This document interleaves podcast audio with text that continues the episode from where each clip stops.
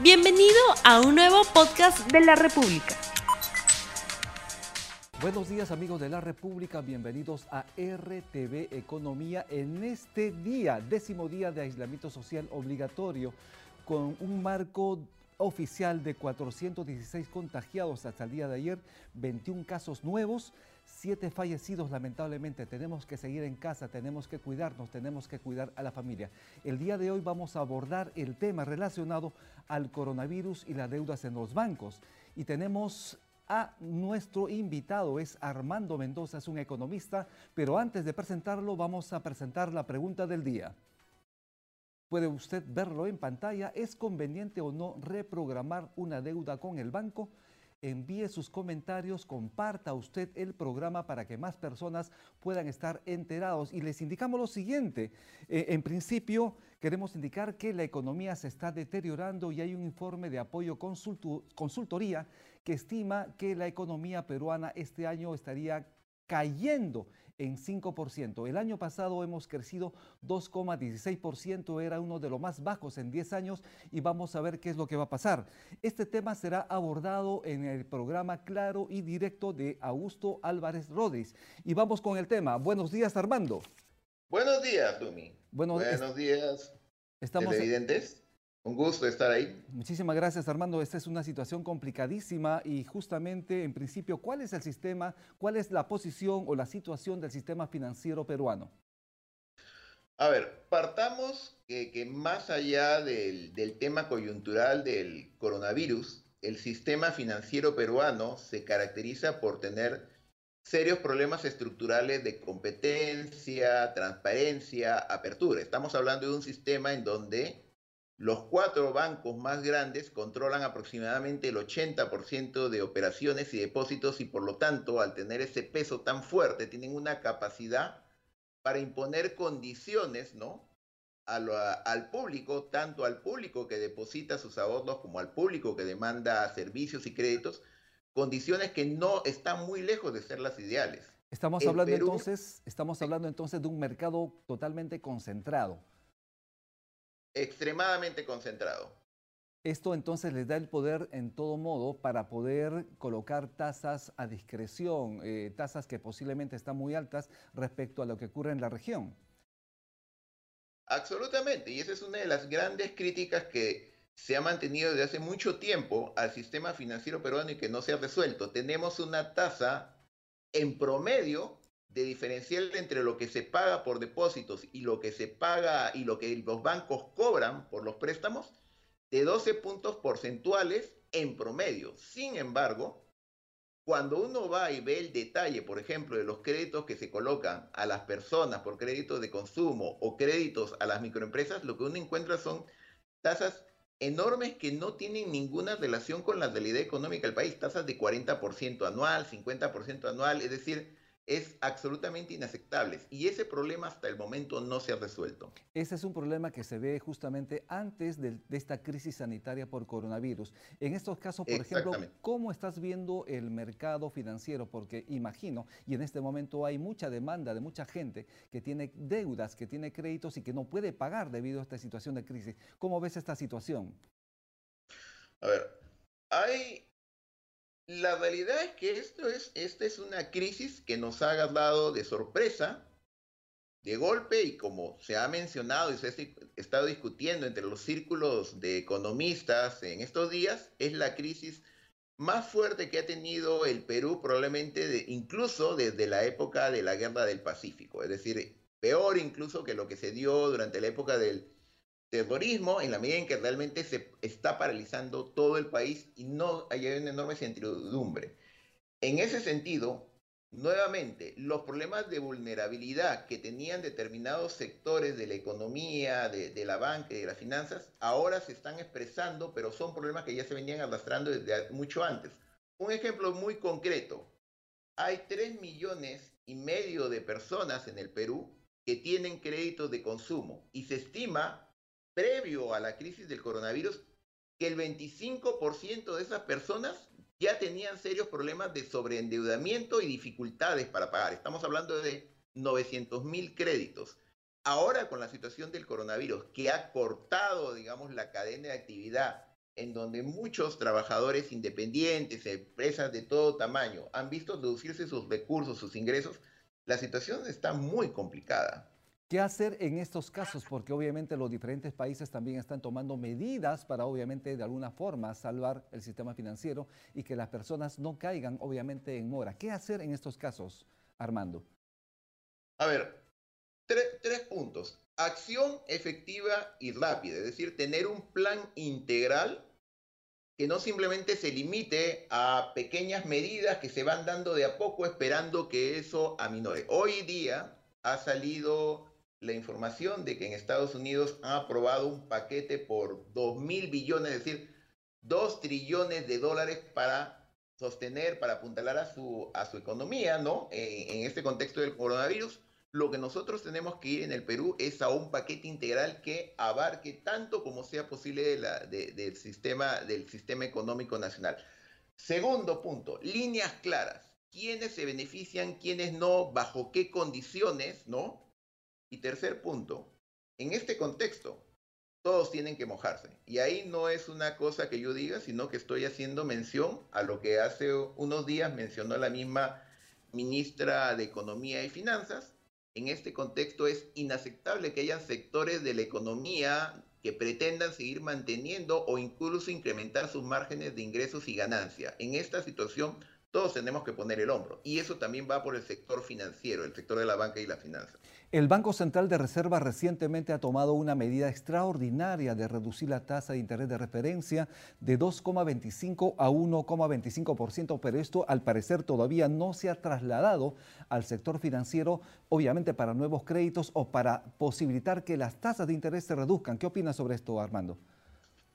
A ver, en principio la lógica es que cuando uno baja la tasa de interés de referencia del Banco Central, eso abarata el costo, el costo de los créditos. Y en condiciones normales eso eventualmente debería verse en el corto y mediano plazo con mejores condiciones para, para el público, para las empresas que requieren créditos. Sin embargo, ahora estamos en una situación excepcional en donde habrá que ver cuál es la voluntad y el interés del sistema financiero de prestar o, de, refinanciar créditos y además bajo qué condiciones. En un contexto tan incierto, la reticencia, en mi opinión, del, del, de los bancos a expandir los créditos o una economía que se contrae con un creciente número de, prestatarios que, están teniendo dificultades, no me queda tan claro que efectivamente vamos a tener una situación en donde efectivamente va a haber una reducción de, las tasas de, interés que se cobran a las empresas y a las personas. Eh, no Armando, me terminé de quedar claro. Armando, tengo algunas preguntas de la gente a través de nuestras redes sociales. Dice lo siguiente, ayer fui a Interbank y pregunté por alguna campaña. Me ofrecieron un extra cash con una tasa anual de 47%. ¿Se están aprovechando? 47%. Partamos de que, sí, partamos de que es una tasa excesiva, ¿no? Eh, estamos, entiendo por lo que se ha señalado de que sería un crédito personal. Eh, la, tasa, simplemente para hacer una referencia, la tasa, la tasa de incremento de, de, la inflación en el Perú ha estado en los últimos años entre 2 y 3%. La tasa de retorno de las inversiones, que usualmente se usa como un benchmark o como una marca internacional, está entre el 5 y 10%. Eh, la tasa de retorno, una tasa de retorno del 20% ya se consideraría extremadamente fuerte. En este caso estamos hablando de 40, casi 50% anual. Honestamente yo considero que no debería de tomarse esa clase de créditos porque esos esa clase de, intereses son usureros realmente. Otra pregunta dice lo siguiente, tengo aprobada una compra de deuda con una tasa de 12% anual, pero hace dos días fui al banco y me encontré con la sorpresa de que ha quedado suspendido, o sea, no le van a entregar, no le van a entregar esa posibilidad, esa facilidad de hacer esa compra de deuda, Armando. Nuevamente es lo que comentaba antes, en este contexto los bancos van a ser muy reticentes a dar o de financiar nuevos créditos y hasta cierto punto es lógico en un contexto en el cual no se sabe qué va a pasar con la, con la economía, en donde no tenemos claro cuánto tiempo va a pasar con esta situación de emergencia, se necesitan medidas mucho más directas por parte de las autoridades para asegurar de que el sistema financiero efectivamente se alinee con el resto de la economía y los intereses tanto de del público, del público y de las empresas sean, sean, sean preservados.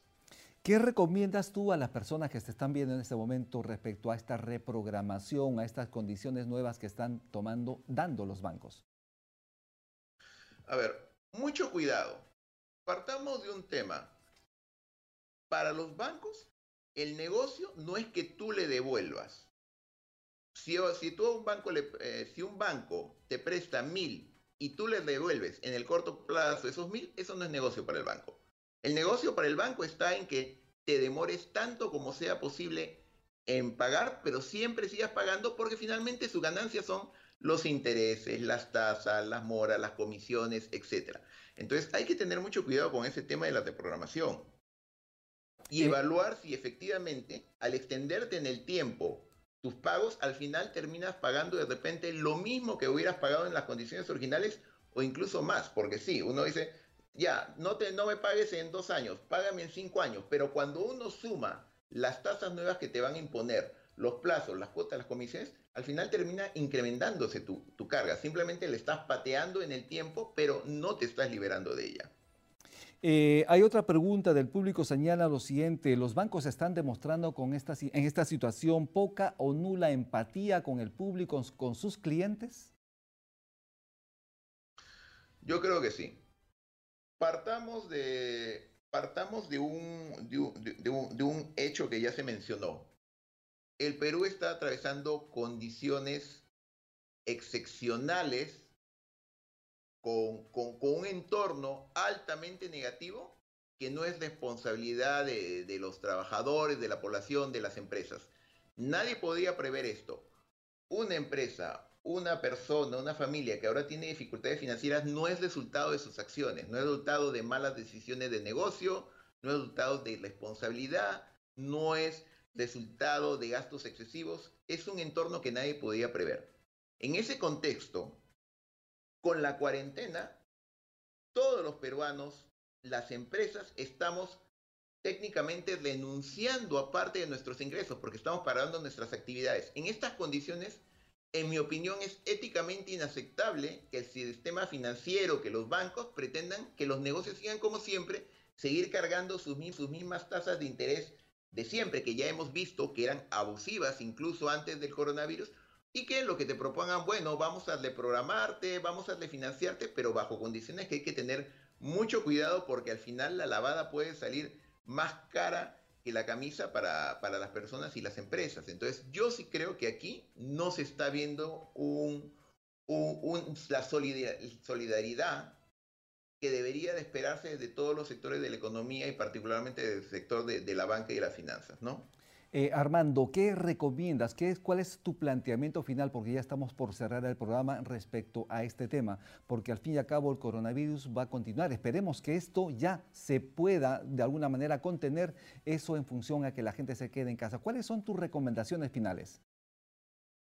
A ver, van a tener que darse cambios. Yo creo que más allá de la urgencia inmediata de la crisis del coronavirus, que yo espero que pase pronto, creo que todos lo, todos lo, obviamente lo deseamos, es necesario entrar a un proceso de reforma y apertura del sistema bancario y para ello hay una diversidad de mecanismos, es decir, hay que, hay que fortalecer el rol del Estado en términos como de regulador a fin de generar mayor competencia dentro, de, dentro del, sistema del sistema financiero.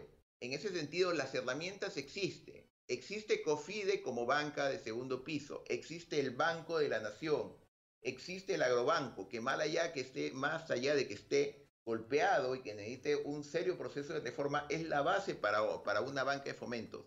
Lo que no hay es voluntad política para llevar a cabo ese proceso de que hayan alternativas para poder acceder a créditos, especialmente para los sectores más vulnerables, que son las MIPES, ¿no? Y la población que se tiene que abastecer con créditos de consumo, que como ya se ha visto, son condiciones leoninas que a la larga terminan jugando en, en contra de estas personas.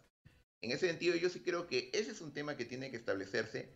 Tiene la Superintendencia de Banca y Seguros realmente entrar al detalle para analizar cómo es que se determinan los costos administrativos de, de los bancos, que son uno de los factores que incide en las elevadas tasas y costos que nos cargan a los, a los consumidores, ¿no?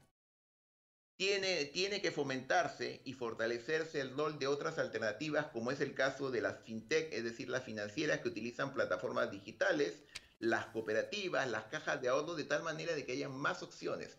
No podemos seguir siendo un sistema en donde cuatro bancos te manejan el mercado. Eso es simplemente inaceptable. Y mucho menos podemos seguir siendo... ¿sí? Continúa, termina, por favor.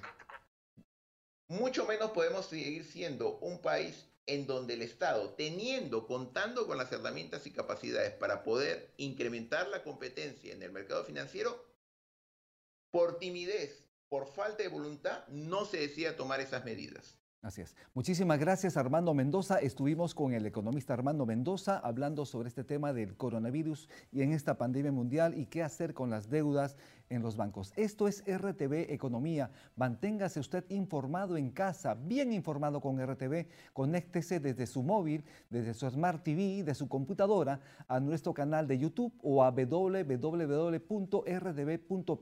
con transmisiones en vivo, programas en streaming, noticias y mucho más. Hoy más que nunca necesitamos noticias confiables. Mi nombre es Rumi Ceballos y el día de mañana nos vemos con otro programa importantísimo a las 9 en punto. Muchísimas gracias. No olvides suscribirte para que sigas escuchando más episodios de este podcast.